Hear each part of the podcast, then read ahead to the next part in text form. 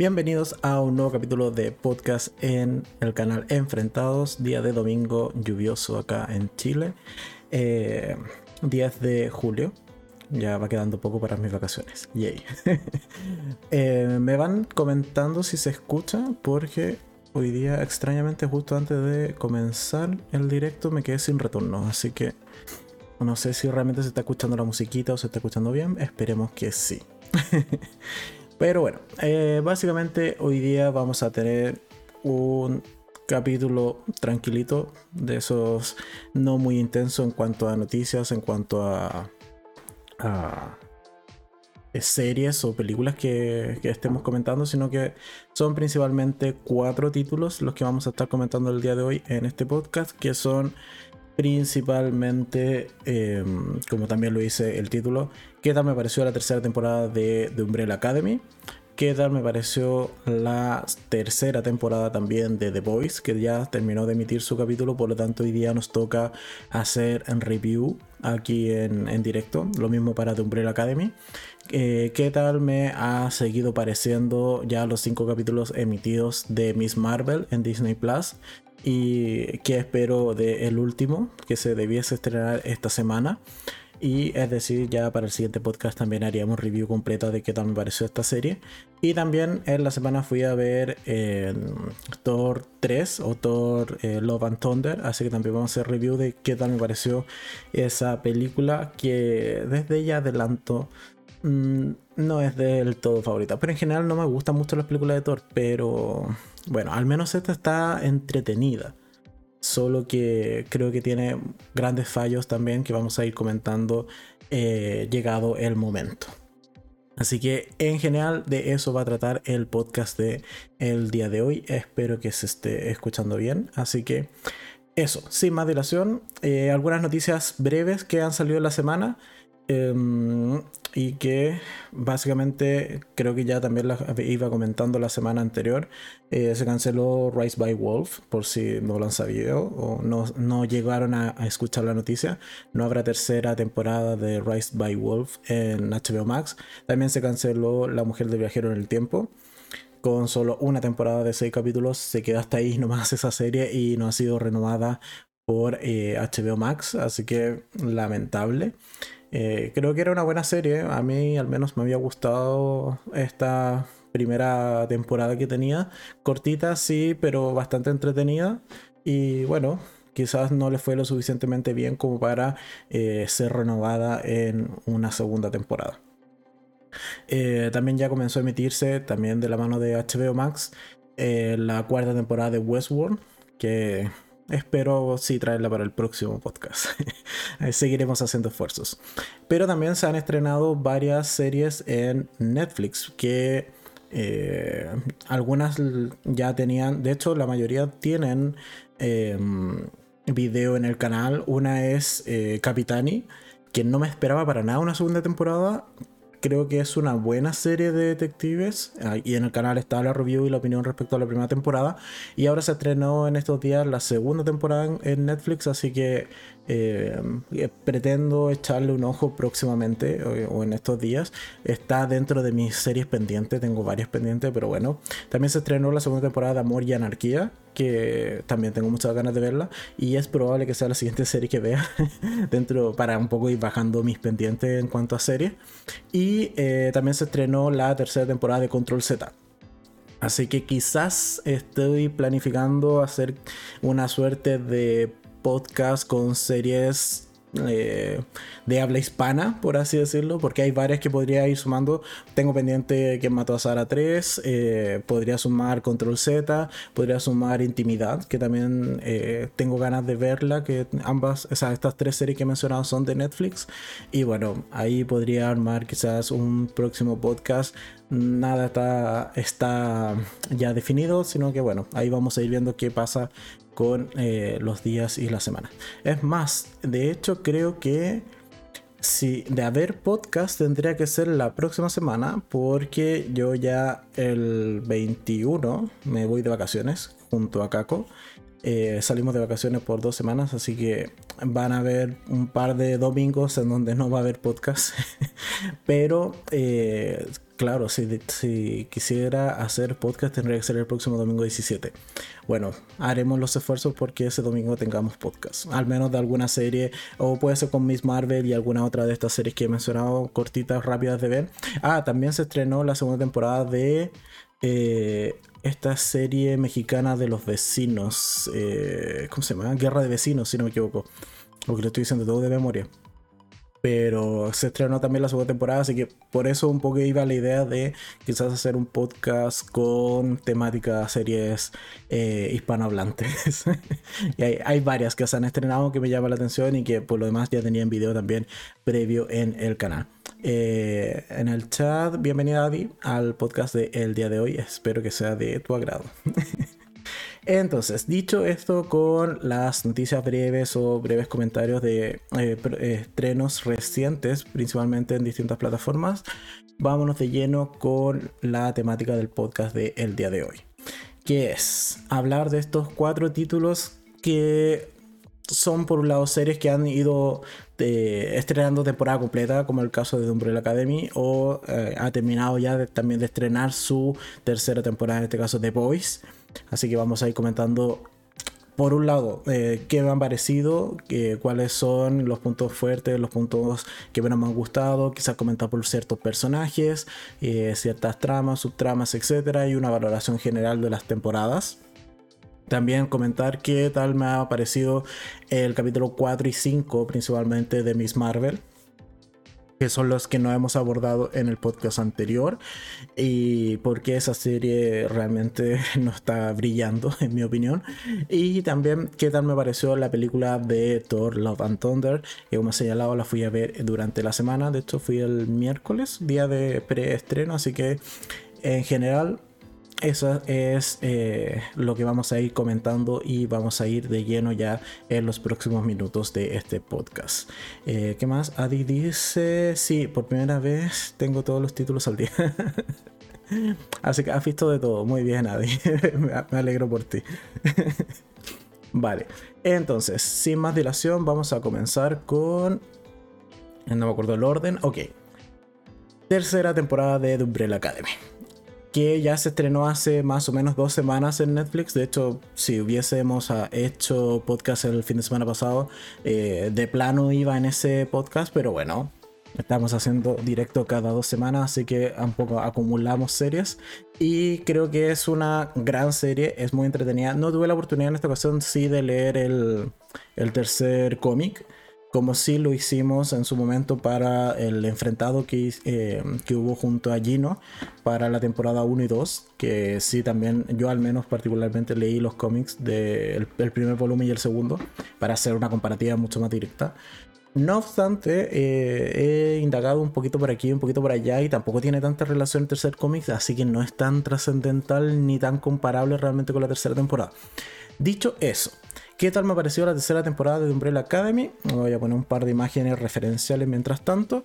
Y en términos generales me ha gustado, es bastante entretenida. Sí, mm, yendo de plano a, un poco de spoilers, eh, dado que son reviews en directo, así me permito un poco hacer spoilers. Em, ciertamente eché mucho en falta alguna masacre eh, de la mano de número 5 que era un poco los clásicos ya de las temporadas anteriores. En la primera temporada tenemos la masacre en el, ¿cómo se llama? Como este restaurante. Después tenemos la masacre en la, eh, ay, ¿cómo se llama? En la organización del tiempo. Se me olvidó, se me acaba de olvidar el nombre. Pero también tenemos una masacre de número 5. Así que, bueno, en esta no lo tenemos. Está muy tranquilo y creo que incluso un tanto desaprovechado sus poderes en esta, en esta tercera temporada. Pero bueno, a ver. En términos generales, ¿de qué va la temporada? Después el final de la segunda, donde salvan el mundo por segunda vez, de Vania, por segunda vez, eh, vemos que los Umbrella han vuelto al presente, han vuelto a la cronología actual de, eh, de sus vidas, y donde realmente pertenecen. Pero bueno, hay ciertos cambios en donde no existe ya realmente la corporación Umbrella o sea, perdón, la corporación, la Academia Umbrella, sino que existe eh, la, eh, la, Academia Sparrow. Y tenemos una serie de nuevos personajes o otros siete nuevos personajes en donde, mira, eh, de los que más destacan, bueno, está Ben, que ahora sí está vivo, ya no está muerto. Ah, y eso es de agradecer porque era ya un tanto jodido que siempre estuviese ligado a Klaus. Eh, tenemos a la chica que es ciega pero ve a través de los cuervos. Tenemos a un cubo que cambia la temperatura y, puede eh, sembrar ciertamente el miedo en su, a, quienes ataque. Tenemos un número uno que es igual a, a nuestro número uno porque eh, tiene super fuerza. Ok, es igual a Luther. Eh, ¿Qué más tenemos? A la chica que escupe y puede eh, hacerte tener alucinaciones. Tenemos a... ¿Qué otra chica? La chica que controla la gravedad. Y creo que ahí están los siete. Ah, bueno, y el chico que eh, puede recibir golpes y un poco infringirlos. Es casi como un muñeco vudú, pero mm, hecho persona. Así que esos nueve, o sea, esos nuevos siete personajes son la Academia Sparrow y van a intentar salvar el mundo, porque así son todas las temporadas de, Umbrella Academy. Eh, en esta ocasión, a momentos enfrentándose y a momentos aliándose con los Umbrella. Así que en términos generales, de eso trata esta tercera temporada. Puntos positivos: es entretenida, mantiene. mantiene mucho esta relación en, en, cuanto a los personajes y en cómo es mucho más importante su relación familiar más que sus poderes o cómo al final del día quieren salvar el mundo. Y que incluso es muy gracioso que hacia el final de la temporada ya estén hartos y realmente no quieran salvar el mundo. Así que eh, algunos de los personajes protagónicos dicen como no ya fue dejemos que el mundo se vaya al carajo y nosotros nos vamos con él todos juntos aquí felices así que me agrada me agrada. Eché bastante en falta durante esta temporada Kate Waltz, pero bueno, ese personaje ya creo que ha muerto muchas veces y me, hubiese eh, costado que la trajeran de vuelta, pero bueno, también le eché en falta. ¿Qué más de respecto a los personajes? Creo que Luther tiene un buen desarrollo de la temporada. Me agrada muchísimo el final que le dieron. Creo que se lo merecía. Eh, Allison un tanto insoportable. O sea, ya tenemos toda la trama y eh, en, cuanto al personaje de su duelo por todo lo que perdió respecto a, a ver eh, como sacrificio en, este, en esta ocasión por haber salvado el mundo. Pero bueno, mm, vemos que, no sé, por ejemplo, Víctor también pierde cosas y la supera muchísimo más rápido que Allison son detalles, quizás no son comparables, pero se me hizo un poco cansino toda la trama de Allison y que casi que en ningún momento lograse superarlo. Incluso hace cosas que son bastante aberrantes dentro de la temporada, pero bueno, detalles que no se profundizan mayormente. Eh, Klaus, me gusta que hayan finalmente desarrollado sus poderes y que entendamos realmente cuáles son los poderes de Klaus.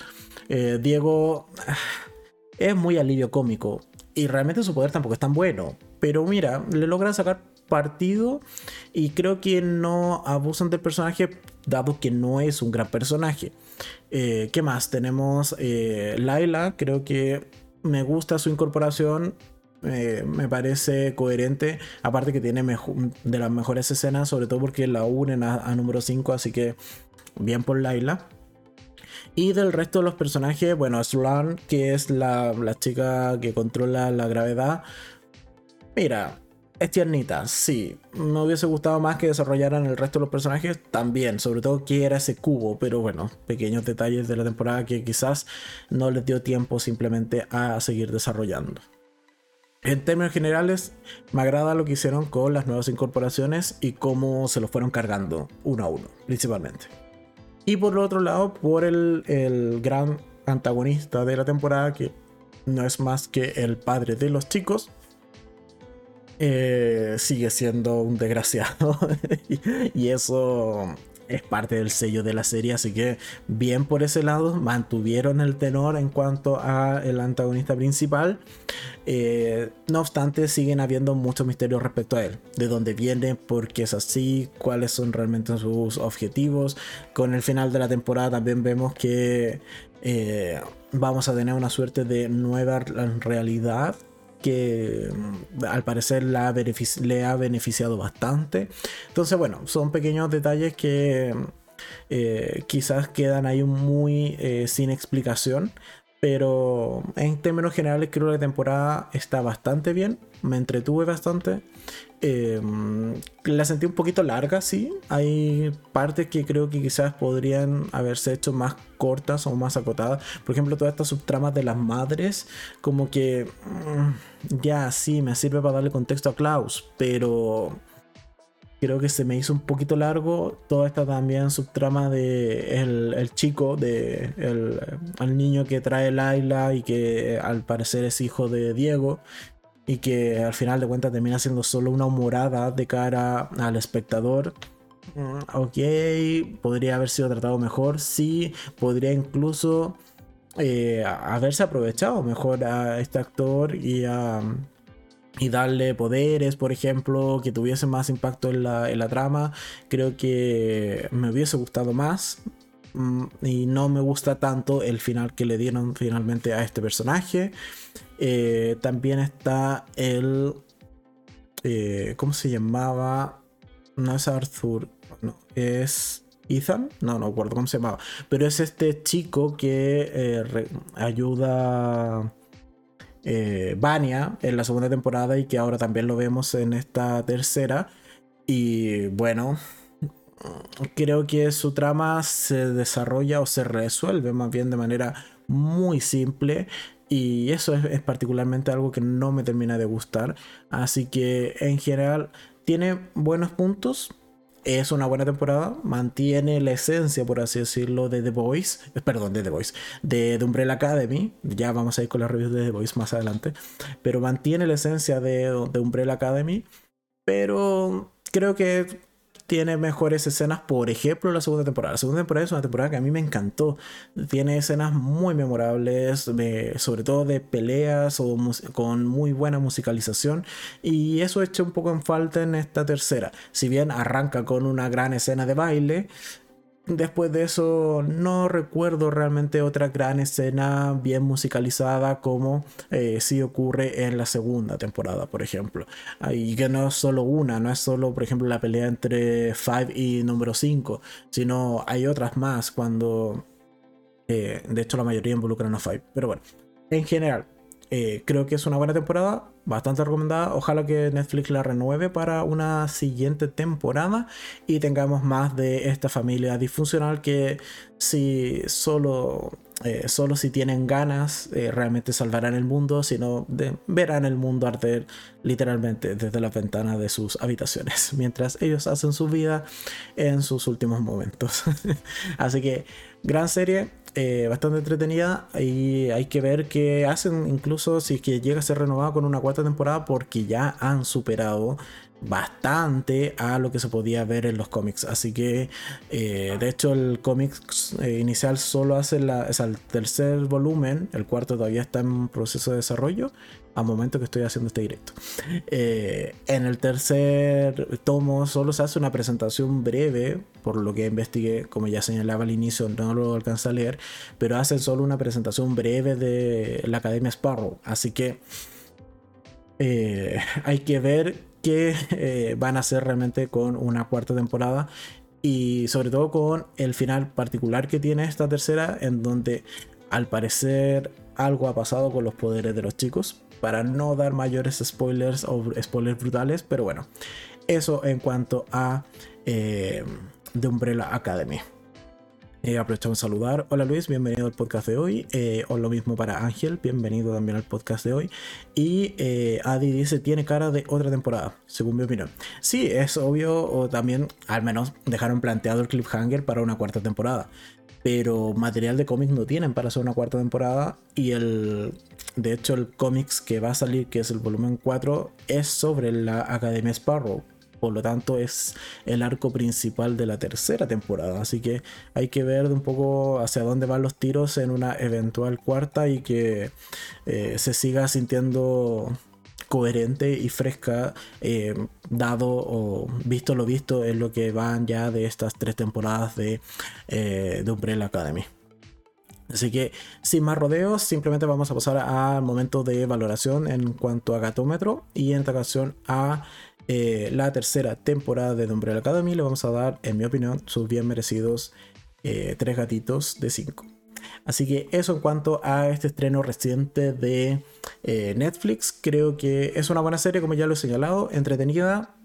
no diría para todo público, pero bueno, mira, es mucho más familiar muy entre comillas que The Voice, por ejemplo, que también terminó de emitir su último capítulo en estas, eh, esta semana, eh, la semana pasada principalmente, ¿o no? No, de hecho fue esta semana, claro, fue esta semana donde terminó de emitir, emitir su último capítulo, así que Netflix un poco quiso competir con lo que tiene de superhéroes, que le ha salido bien porque... Eh, esta otra serie que imitaba un poco a The Voice y era eh, el Jupiter's Legacy eh, no funcionó y murió después de una pésima primera temporada. Así que bueno, a Netflix para competir en superhéroes o personas con poderes le queda Umbrella Academy y creo que lo hizo bien. O al menos es un aprobado, pero podría haber sido, en mi opinión, también una temporada bastante mejor, más rapidita y con momentos mucho más memorables que no fue el caso, al menos en esta tercera temporada. Dicho eso, vamos a eh, pasar entonces a la siguiente review, porque ya es eh, podcast de solo reviews. y básicamente vamos a ir a la siguiente, una que ya hemos mencionado. Y en esta ocasión entonces es The Voice. En su tercera temporada que terminó de emitir capítulo como he señalado durante esta semana. ¿Qué te digo de The Voice? lo hicieron bien, lo hicieron bien. Una muy buena temporada. Diría que de las mejorcitas que tiene, o al menos mantuvieron muy bien el nivel y tiene momentos memorables esta tercera temporada, sin lugar a dudas. Y creo que lo hicieron de manera bastante, bastante correcta en sus siete capítulos, si no mal recuerdo que tiene esta... Eh, no, perdón. Eh, sí, siete capítulos, si no me equivoco. Que tiene esta tercera temporada. A ver, vamos a poner un poco de imágenes de apoyo, eh, evidentemente censuradas y no las más explícitas de esta serie, porque si no el directo hasta aquí llega. Pero bueno, a ver, en términos generales, ¿de qué, trata o cuál es el, es el conflicto principal de esta nueva temporada?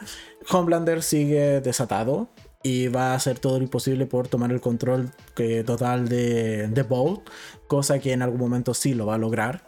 Eh, también por otro lado tenemos toda esta trama que resuelve muy muy rápido en esta temporada respecto a eh, Stormfront y su relación con los nazis. Así que eso, de hecho, esa, esa trama que se acarrea un poco de la segunda temporada muere en los primeros capítulos, literalmente. Aunque yo aún mantengo la fe de que Stormfront, mientras no vea el cadáver, Stormfront puede volver. Pero bueno, me mantendré esa esperanza para mí. Por otro lado, tenemos como eje principal de esta nueva temporada dos compuestos eh, que son claves. Por un lado, todo lo que es el compuesto V y el compuesto V temporal que va a hacer que nuestros chicos finalmente tengan poderes y se puedan enfrentar de tú a tú con Homelander. Y por otro lado tenemos toda esta subtrama con Soldier Boy, que es una parodia, una imitación, una referencia, llámale como tú quieras, a Capitán América de Marvel y que eh, en este caso es un individuo bastante poderoso que lanza una suerte de mm, rayo de energía por el pecho y que además de freírte literalmente y causar mucha devastación y muchas muertes muy sangrientas y muy brutales durante toda la temporada, por lo demás tiene el pequeño detalle que te puede dejar no, no es un puede. De hecho, te deja sin poderes y vemos a varios personajes que eh, son víctimas de este rayo y finalmente terminan quedando sin poderes. Entre eso, Químico eh, y otros más por no dar tantos spoilers, sobre todo del final de temporada. En general, esos son los ejes principales de esta nueva temporada, esta nueva entrega de The Voice. Tiene mucha sangre, como es normal en The Voice. Tiene mucho contenido... Eh, digamos, de cara a un público más adulto, como nos tiene acostumbrado The Voice. Tiene un capítulo completo que causó bastante polémica y que además se ha convertido en uno de los mejores capítulos en puntuación, valoración, crítica, comentarios, etcétera, que es el Heroes Gasp, eh, que es el capítulo número 6 de esta temporada. Y en general tenemos varios conflictos que se desarrollan muy bien. Eh, por un lado los chicos se, ciertamente se van a desintegrar en algún momento o se van a ir como cada uno por su lado por distintas eh, diferencias de opinión, distintas eh, em, puntos de ver cómo tienen que enfrentarse a Homelander. por un lado, un, Butcher totalmente desatado, dado que tiene poderes y tiene poderes casualmente muy similares a, en este caso, a Homelander, así que puede enfrentarse a él de cara a cara. Un Hughie que eh, por primera vez va a poder tener poderes y no sentirse indefenso, y pero eso le va a llevar a tener un conflicto bastante importante con Starlight. Y por otro lado, bueno, LM que eh, él se mantiene firme en no utilizar poderes y no eh, caer en lo mismo que los super. Y también, bueno, está relacionado con Soldier Boy porque casualmente es este individuo quien asesinó a parte importante de su familia. Así que un poco como que toda la historia calza.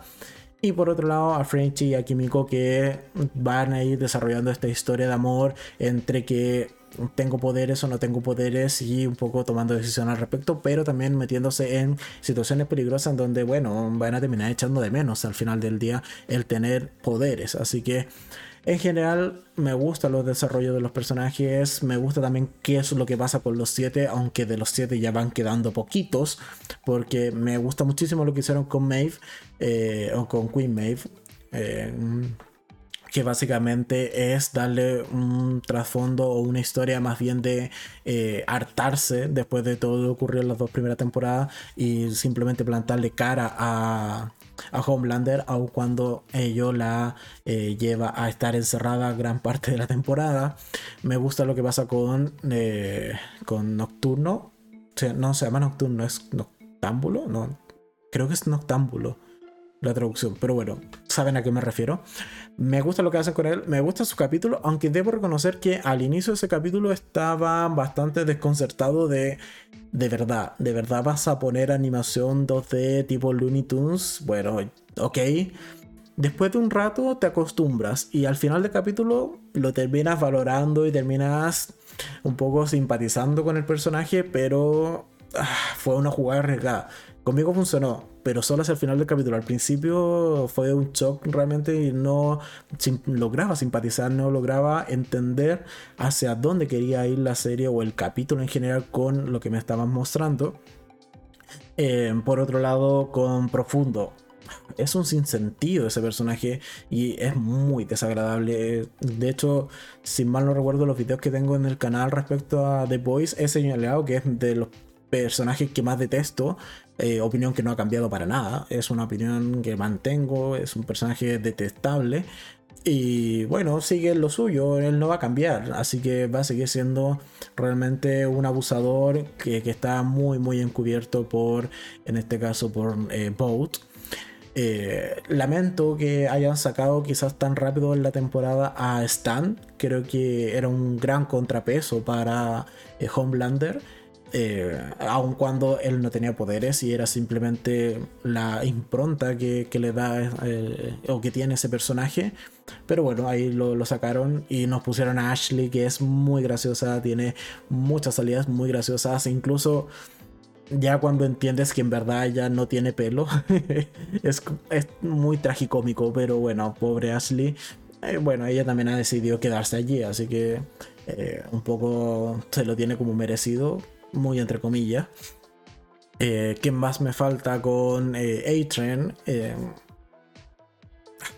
le intentan dar un arco de redención, pero que no termina de funcionar. Yo hubiese preferido que realmente hubiese muerto. Creo que el personaje funcionaba mejor muerto en medio de la carretera que habiéndolo salvado de una manera muy, muy forzada. Porque no es solo que le puedas hacer un trasplante de corazón de otro super y ya en teoría su corazón debiese aparte de ser súper, mm, latir muy muy rápido, por ejemplo. Entonces como que técnicamente no debiese servirle cualquier corazón. Así que, ah, no sé, la forma en que lo traen de vuelta me parece un poquito forzada, no me gustó, hubiese preferido que quedase ahí tirado, muerto. Y sobre todo porque, si somos sinceros, hacia el final de temporada no hace nada, ni siquiera está en la pelea final. Entonces, ¿para qué lo revives? No tiene mayor sentido. Un poco es como, bueno, son los dos que van quedando. Sí, pero ¿para qué? si tampoco era o, jugó un rol fundamental hacia el final de la temporada. Y finalmente Homelander que por favor denle un premio a ese actor porque esta es su temporada, sus facciones, o sea, es un Homelander totalmente desatado, totalmente loco y que te da terror. O sea, si un individuo con esa capacidad, con esos poderes existiese, el tipo impone terror. Sobre todo con el final de temporada donde ya no le importa nada, ni siquiera la prensa, ni siquiera las redes sociales. Y simplemente porque alguien lo jode, bueno, va y lo mata eh, a sangre fría y en medio de una multitud. Es decir, ya nada va a controlar a Homelander en una eventual cuarta temporada. Así que... Nada, nada que decir un gran personaje. Lo vimos con miedo, lo vimos con heridas. La pelea que tiene con Queen Maeve, eso es algo que yo valoro mucho de The Boys, que es capaz de mostrarnos a Queen Maeve a los golpes y dándose puñetazo limpio con Homelander. Y Homelander, bueno, sabemos que es un tipo desagradable y esa es parte de su rol, pero que sea capaz de devolverle el puñetazo a, entre comillas, una mujer y que eso no se vea mal, de nuevo, entre comillas, porque está dentro del contexto de la serie, es de agradecer de The Voice, que es capaz de mostrarnos eso y que no nos muestra finalmente que todas las mujeres son débiles, sino que tenemos a Queen Maeve muy empoderada y capaz de ir y agarrarse a puñetazos con el hombre más fuerte del mundo, al menos es lo que va de la serie. Así que en general una gran temporada, me gustó muchísimo, me la pasé muy bien, tiene momentos muy grotescos, momentos muy graciosos y nada, creo que es una gran, gran serie. Eh, esperaremos con ansias la cuarta temporada y un poco a ver qué pasa. Algo que esperaré que en algún punto logren solucionar como, no como agujero de guion, pero sí como un fallito que le veo a las tramas y un fallo que en verdad tenía que estar allí porque si no era todo demasiado, eh, como que todo perdía sentido, es el tema de que tras tantas dosis, entre 3 y 5 dosis del compuesto V temporal, eh, termina causándote la muerte, bueno, es un poco ponerle el freno al compuesto V temporal, que está correcto pero todos disfrutamos y es innegable. Nadie puede decir que no disfrutó la pelea entre Butcher y, Homelander. Por lo tanto, privarnos como espectadores de una nueva pelea entre estos dos, creo que no es la jugada correcta. Por lo tanto, yo creo que en algún momento de la cuarta temporada van a encontrar la forma de solucionar o de darle al menos a Butcher la posibilidad de un par de inyecciones más. Quizás con eh, alguna transferencia de sangre, por ejemplo con Kimiko, que tiene la habilidad de sanarse. Quizás por allí podrían inventar algo, cosa de que Butcher al final de cuentas puede enfrentarse nuevamente a golpes y con rayos por los ojos, eh, con un Homelander que en la cuarta temporada va a estar terrorífico. Y eso es algo que me gusta mucho y voy a esperar con muchas ansias de una cuarta temporada de The Voice. Dicho eso, eh, saludar a Kako que pasó por el chat. Hola Kako. Sorry, no, no los había leído antes los comentarios por estar inspirado hablando de esta gran serie. Y Adi dice, está tan eh, sin límites Homelander que se mandó un super agujero de guion. un super, ¿Cuál agujero de guion? Eh, mm, quedé, quedé colgado. No sé a qué te refieres con un super agujero de guion. Eh, con cómo encuentra, creo que esto lo comentamos, creo que era cómo encontraba al, chico, a Ryan, Ryan se llama el niño creo, pero bueno, sí puede ser considerado un agujero de guion, pero bueno, ahí eh, igual él es Homelander, así que tiene recursos ilimitados ciertamente dentro de Boat para como para eh, de todas maneras igual haber llegado a encontrar al chico. O es más, incluso podría haber utilizado su influencia en la política, porque vemos también que la senadora Newman eh, va a terminar quizás siendo vicepresidenta, así que bueno, pequeños detalles que se podrían un poco explicar con un par de líneas de guion, así que no los veo tan tan complicado. ¿Qué más? Eh, un SAS encontró a su hijo. Ah, sí, exacto. Ya, entonces sí era lo que habíamos comentado. Eh, claro, o sea, hace avanzar la historia. No se centra mucho en, oye, mostremos en pantalla realmente cómo es que investigó, quién le pasó los documentos, de dónde estaba realmente el chico. Bueno, él simplemente se presenta allí y aparece con el niño. Punto importante que también tenemos acá, quizás un poco ligado a lo que comentamos de Umbrella, es del tema familia. Aquí la familia, yo creo que sí están un poco forzadas. Esto de que justo, justo, justo Homelander fuera hijo de alerta de spoiler importante, de Soldier Boy. No me lo vi venir en ningún momento. Me, me gustó. Me, dejó realmente impresionado. Como decía, no lo vi venir.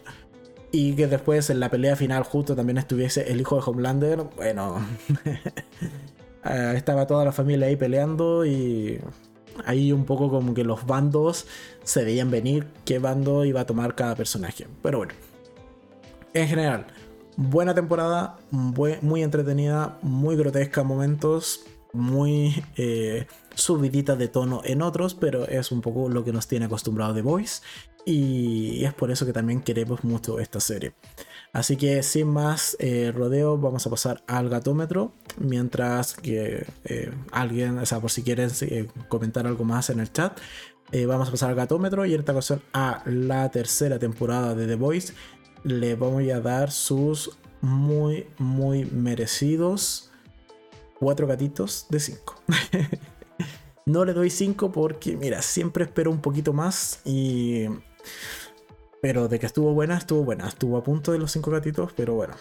En general, muy, muy recomendada la tercera temporada de The Boys. Si quieres ver realmente superhéroes que son realistas y que abusan de su poder y que eh, hacen un desmadre en cada temporada, The Boys es tu serie. Así que nada más, una gran serie, muy, muy recomendada, The Boys en su tercera temporada. Y vamos a tomar un poco de agua. Si no, la voz hoy día no aguanta todas las otras dos reviews que me quedan. Entonces, como dijimos al inicio, vamos entonces con la siguiente que es película en este caso. Ya no solo vamos a traer reviews de series, sino también de películas. Entonces tenemos Thor Love and Thunder, estrenada esta semana en cines. Eh, como señalaba, la fui a ver el miércoles, eh, bastante bien acompañado.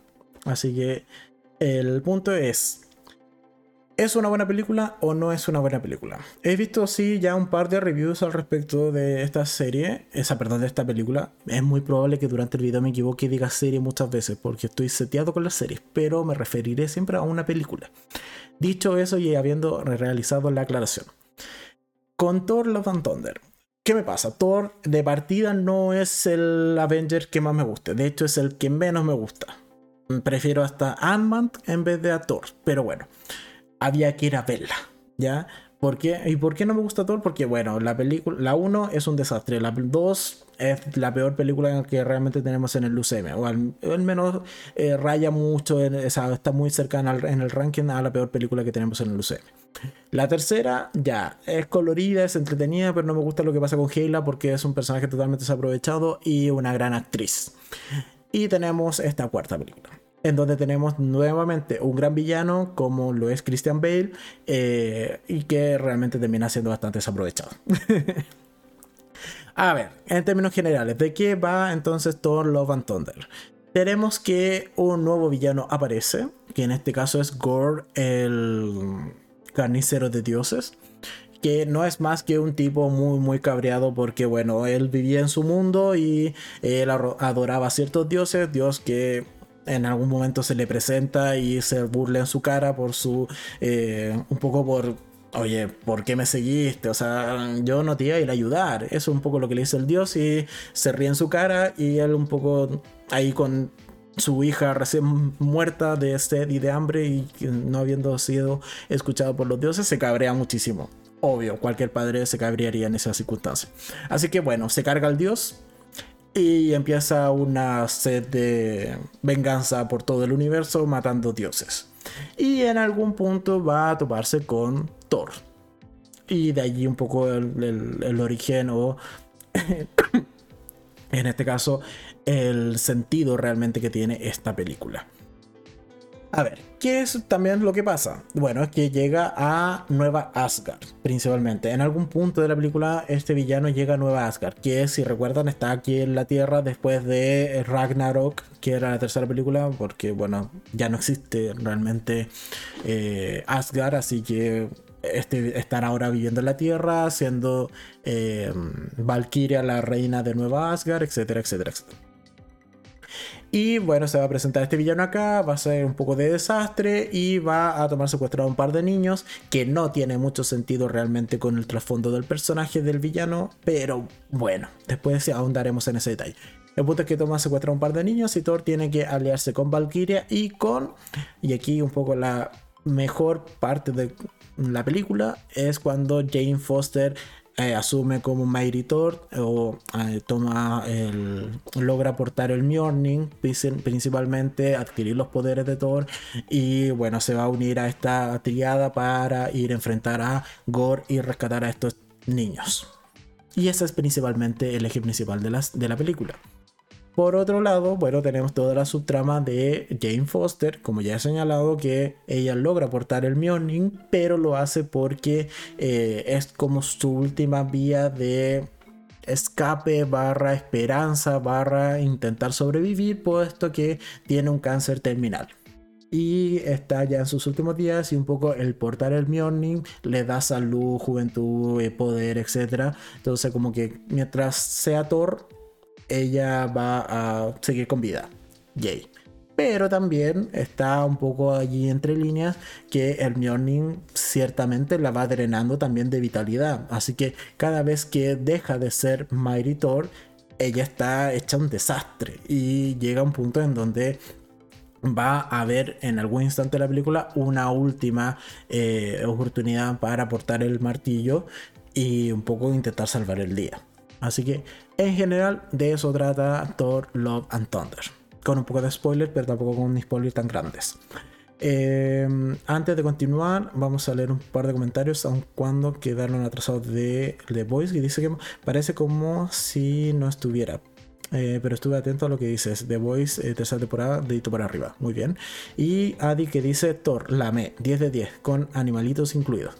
Ya, y aquí vamos a poner también imágenes. Ya, en cuanto a esta película. Para ahora sí dar mi opinión con spoilers, igual que todos los demás.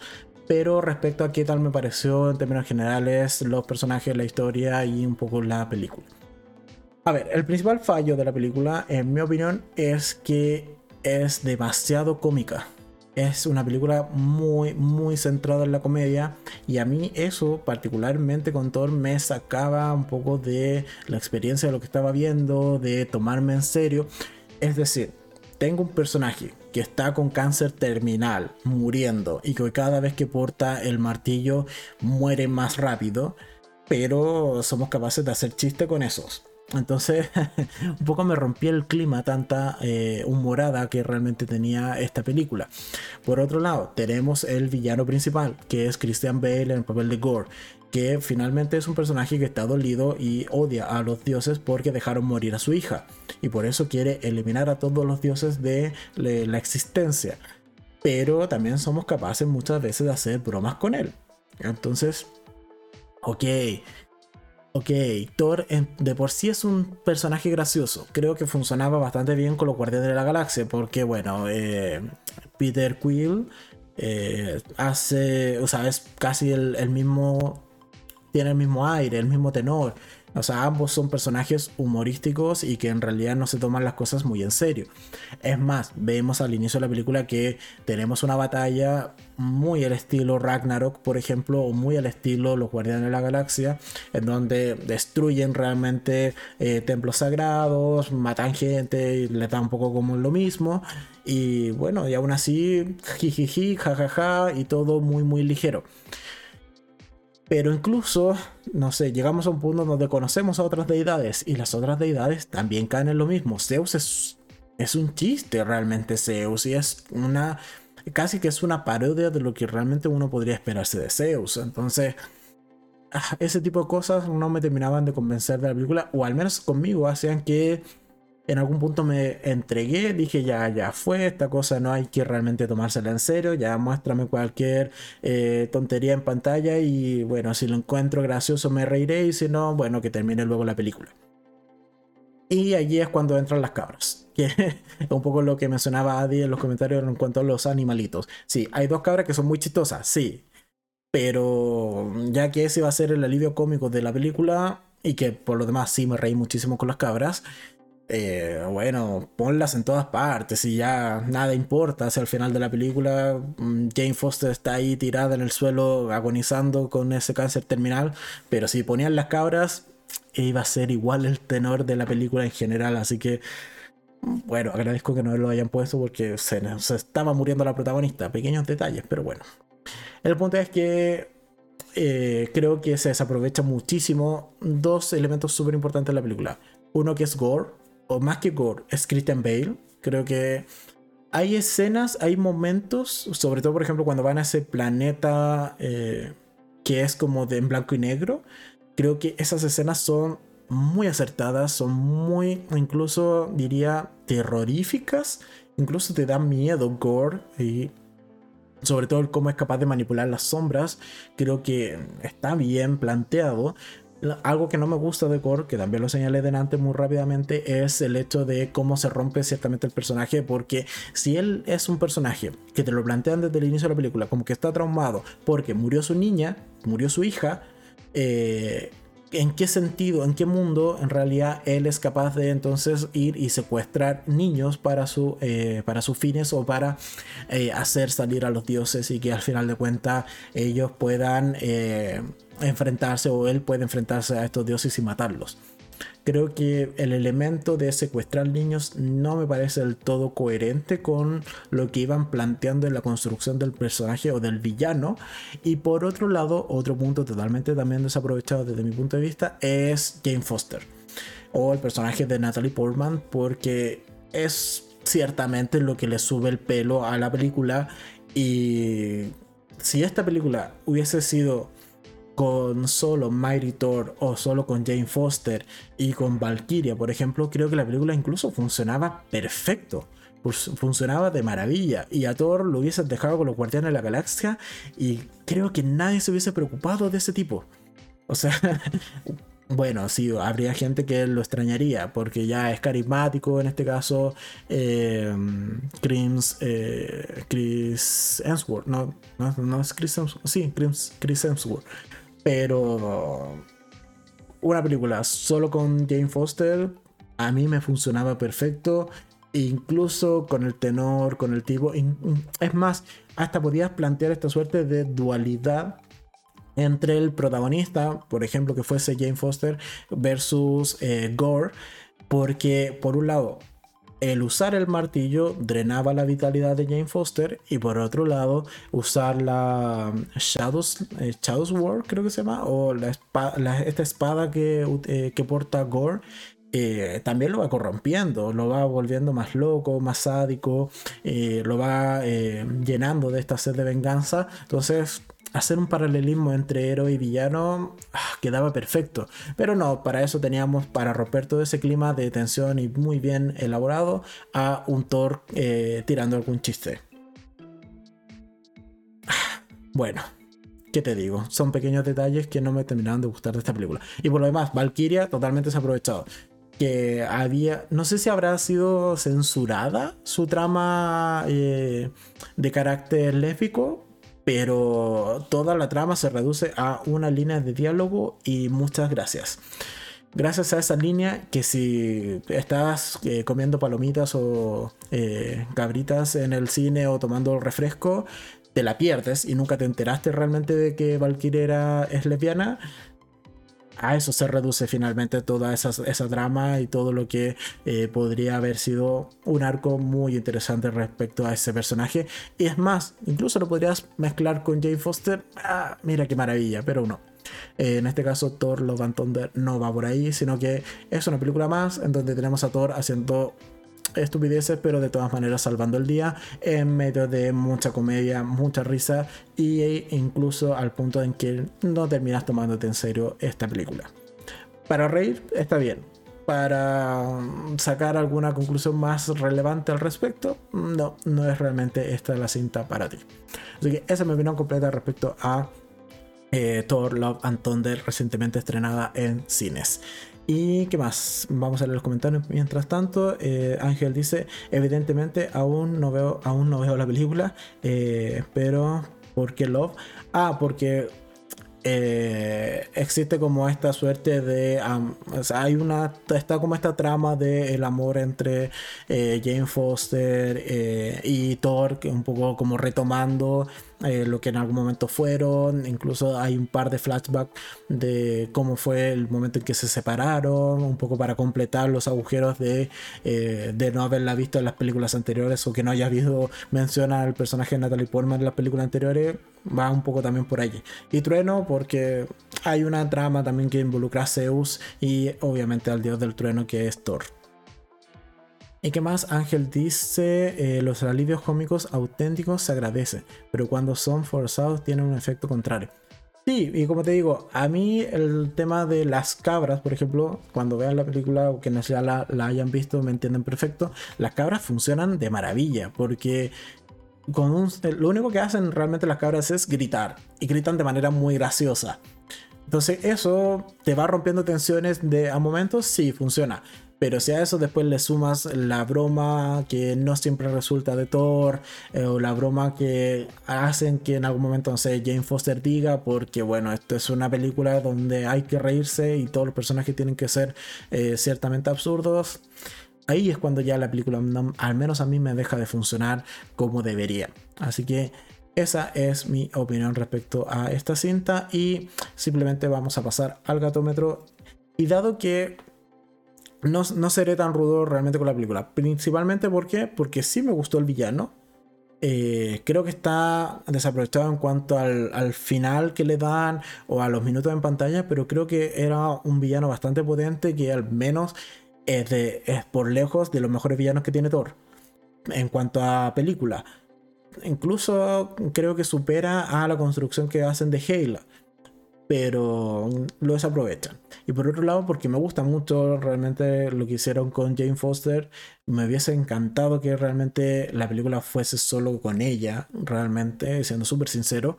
Pero bueno, considerando estas pequeñas cosas y que en realidad sí me reí, porque ya en algún punto perdí todo interés o toda esta suerte de... Eh, eh, entender o querer entender de que la película había que tomársela en serio, sino que simplemente me entregué es que en esta ocasión en el gatómetro a Thor Love and Thunder le vamos a dar sus bien merecidos tres gatitos de 5. Y no seré más rudo en esta ocasión con el gatómetro. seré bastante eh, condescendiente con esta película. De lo mejor de, de Thor puede ser incluso también. Pero considerando que al menos la mitad de la película, no, ni tanto. Te diría un tercio por lo menos de la película quizás no está tan centrada en Thor y puede que ese pequeño detalle haga que esta película sea mejor que las anteriores. Así que eso en cuanto a Thor Love and Thunder. Vamos a tomar agua para pasar a la última opinión del el día de hoy y de este podcast. Entonces, con lo último que nos vamos es con algo más ligero, algo más... Eh, y mira, vamos a ser sinceros. En la semana me reí muchísimo con todos los memes que habían al respecto de Miss Marvel. En donde te decían básicamente lo mejor de, Miss Marvel es cuando eh, le pones término o la, la, paras, la detienes y te pones a ver The Voice. Eso es lo mejor que tiene Miss Marvel. ¿Y qué te digo? Estoy de acuerdo. A ver, ya, ¿la serie es mala? Sí, es malita. Es malita. Creo que comenzó con unas expectativas muy, muy altas. O al menos yo tenía una expectativa bastante alta de esta serie. Por toda la inclusión, por toda la, suerte de la cultura que nos iba a involucrar, que es más bien eh, un poco de India y un poco de Pakistán, un, poco entremezclado. Pero eh, la serie de hecho, ya lo comentaba, lo comentaba con, una persona, eh, con esta personita especial que les he señalado los otros podcasts, que creo que he dado con el fallo principal que tiene esta serie. Y es que le pasa exactamente lo mismo que a Capitana Marvel, a la película de Capitana Marvel. Y es que tenemos a un personaje que no está preparado para realmente ser un superhéroe, pero que de la nada le has puesto superpoderes. Y creo que ese es principalmente el fallo. Eh, Deme un segundo. Creo que ese es principalmente el fallo que tiene esta serie. Porque Kamala Khan es una muy buena chica, sí. Es una chica carismática, también. Es una chica que es súper fan de los superhéroes, también. Pero de la nada, literalmente porque se lo encontró en el ático, tiene un brazalete que le da superpoderes y eso ya casi que la convierte en una superheroína. Y que por lo demás, yo sigo encontrando poco creíble que los villanos, los antagonistas de esta serie, habiendo, de palabras de ellos mismos, habiendo esperado a esta nueva revelación, a esta nueva portadora del brazalete por cientos de años, sean capaces de eh, ser derrotados tan fácilmente por una chica que lleva dos días con un brazalete que le da poderes que ha tenido cuánto para practicar. Una mañana y quizás media tarde porque la mamá es súper estricta y no la deja salir. Y además asumamos que va a clases, va al colegio o a la secundaria, por lo tanto tampoco es que tenido mucho tiempo como para practicar y aún así es capaz de enfrentarse a cuatro o cinco tipos al mismo tiempo. ¿Por qué? Porque es Miss Marvel. Entonces ahí es cuando no me gusta el personaje porque cae en el mismo fallo que tiene Capitana Marvel, que también es una tipa, perdón, una chica que eh, de la nada le dan superpoderes y es la pasa a ser la personaje, el personaje más poderoso de todo el eh, UCM. Dicho por los mismos, eh, creo que fue por Kevin Feige que dijo eh, o que dio esa frase. Entonces, no me gusta.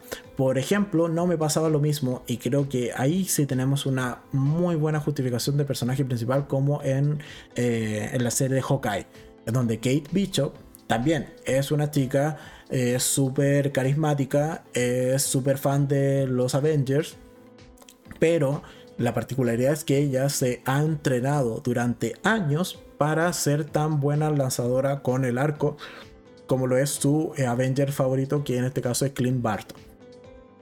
En este caso, sí, lo tiene un poco jodido, en este caso Kamala Khan, porque ¿cómo te entrenas para ser Capitana Marvel? No, no tienes cómo.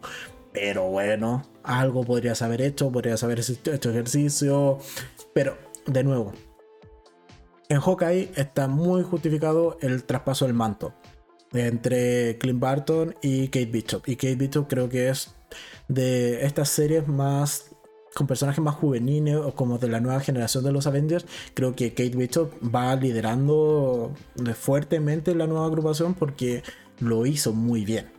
En cambio, con Kamala Khan, eh, bueno, le han resultado las cosas bastante bien, ha tenido bastante suerte. Y algo que no me gusta para nada y que me terminó por decepcionar muchísimo es principalmente el final del último capítulo. O casi el final del último capítulo. En donde vemos que cometen el típico error Marvel. Que es que el villano que lleva cientos de años, dicho por el mismo villano, esperando toda esta situación, esperando al nuevo portador del brazalete, se convence con tres palabras de que hacer el mal está malo. Y que hay que hacer el bien, porque me lo dice la protagonista que lleva dos días portando el brazalete. Pero mis cientos de años esperándola para volver a mi lugar de origen y hacer mis maldades y mis fechorías, se me convencen con tres palabras. Eso me hartó realmente del capítulo 5. Creo que fue un grave error. Por mucho que después ahí como que en realidad no es que haya muerto, no es que se haya rendido, sino que traspasó sus poderes a su hijo. En serio, en serio. cientos de años esperando para que una chica que lleva dos días usando un brazalete que le da poderes te convenza con tres palabras. De verdad, ese es el gran peso que tiene el villano y el antagonista de esta serie. Para eso nos vemos la serie. Para eso nos presentan a Miss Marvel como la chica con un brazalete y que es súper fan de eh, la Capitana Marvel en una película. En una próxima película de Capitana Marvel. Y creo que nos ahorramos todos estos capítulos que van a nada. Porque sí, nos dan mucho contexto, mucho de la relación familiar, mucho de cultura incluso. Ya, perfecto. Pero es trascendental para la historia, no, porque el villano es pésimo. Y nuevamente sigue siendo una chica que por suerte tiene poderes y que realmente no ha demostrado que se los merezca ni que eh, sea ella realmente quien deba tener estos poderes o esta, eh, este nuevo traspaso de manto, si se quiere, entre Capitana Marvel y esta nueva heroína que nos presenta eh, Disney en esta serie.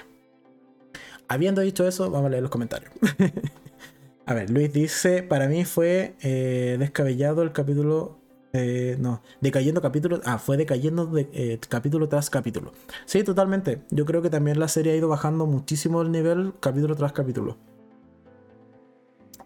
El primero era entretenido, ya tenía una dinámica diferente, una presentación eh, particular, muy, muy parecido a lo que podría ser un, una suerte de Spider-Man, por ejemplo.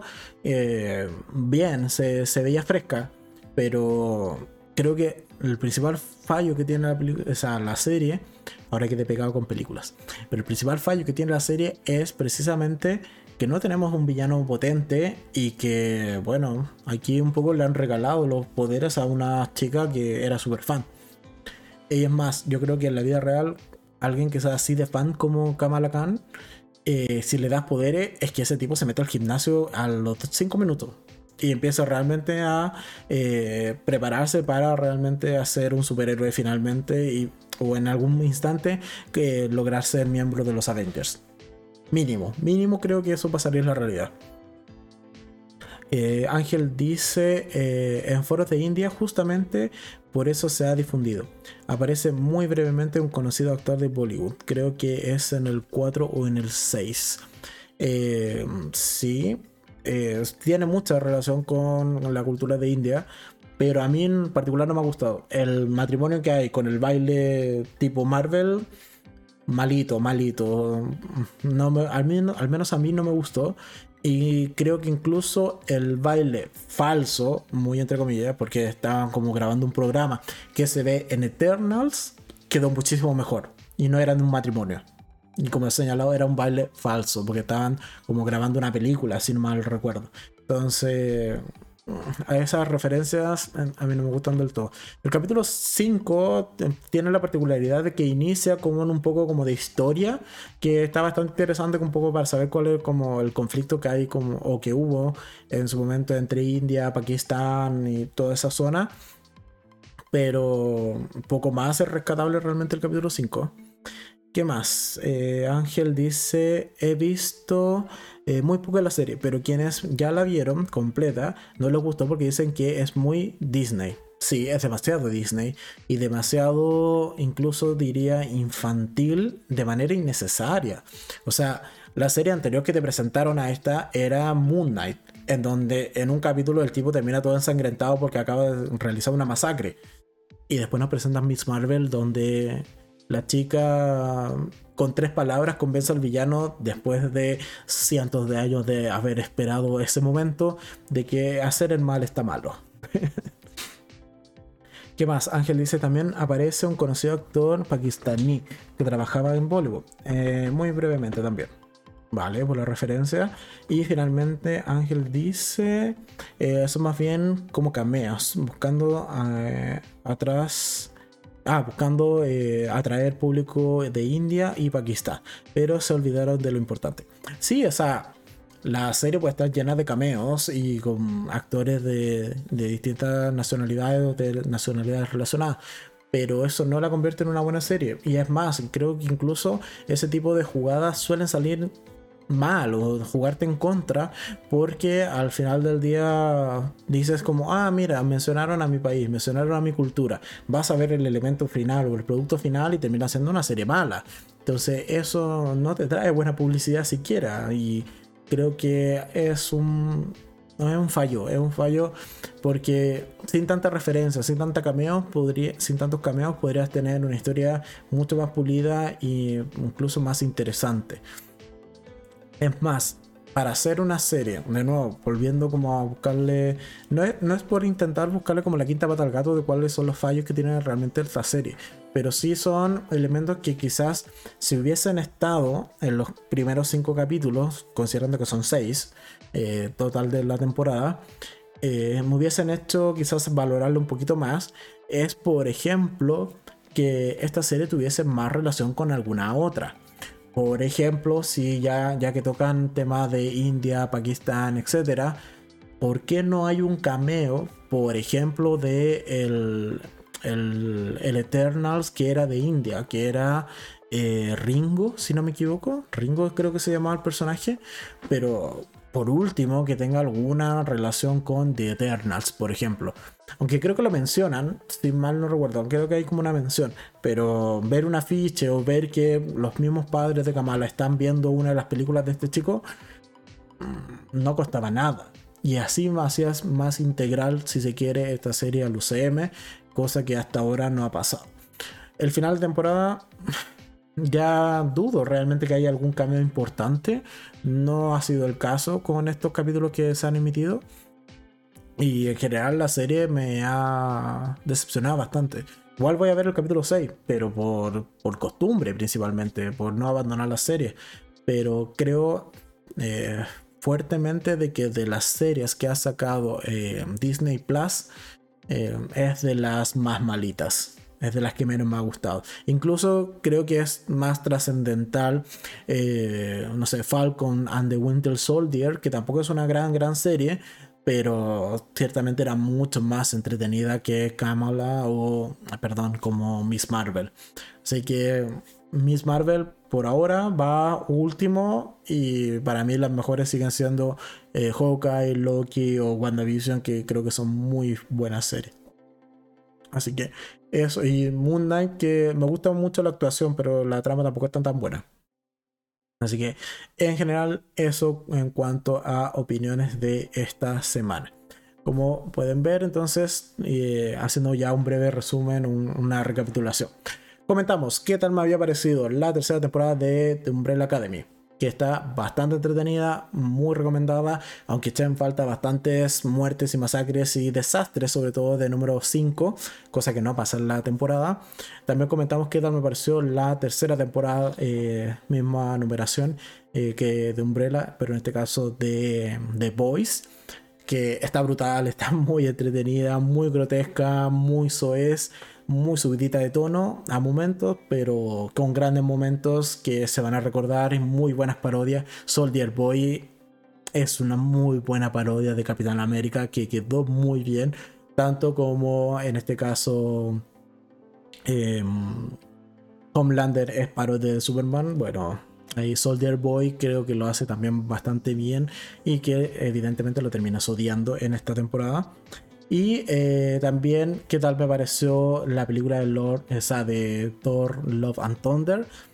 Que es muy graciosa, pero se desaprovecha muchísimo dos elementos fundamentales de la película, que es el villano y que es eh, Jane Foster o el personaje de Natalie Portman.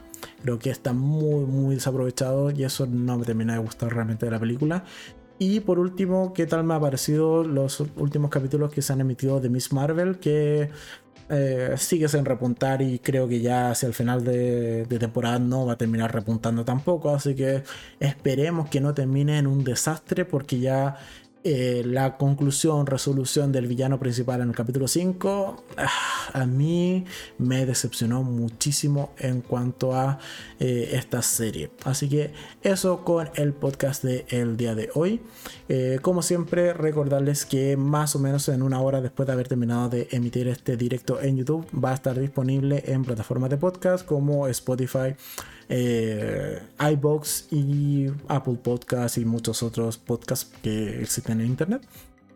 Eh, también en la descripción están enlaces a las principales eh, de reproducción del canal.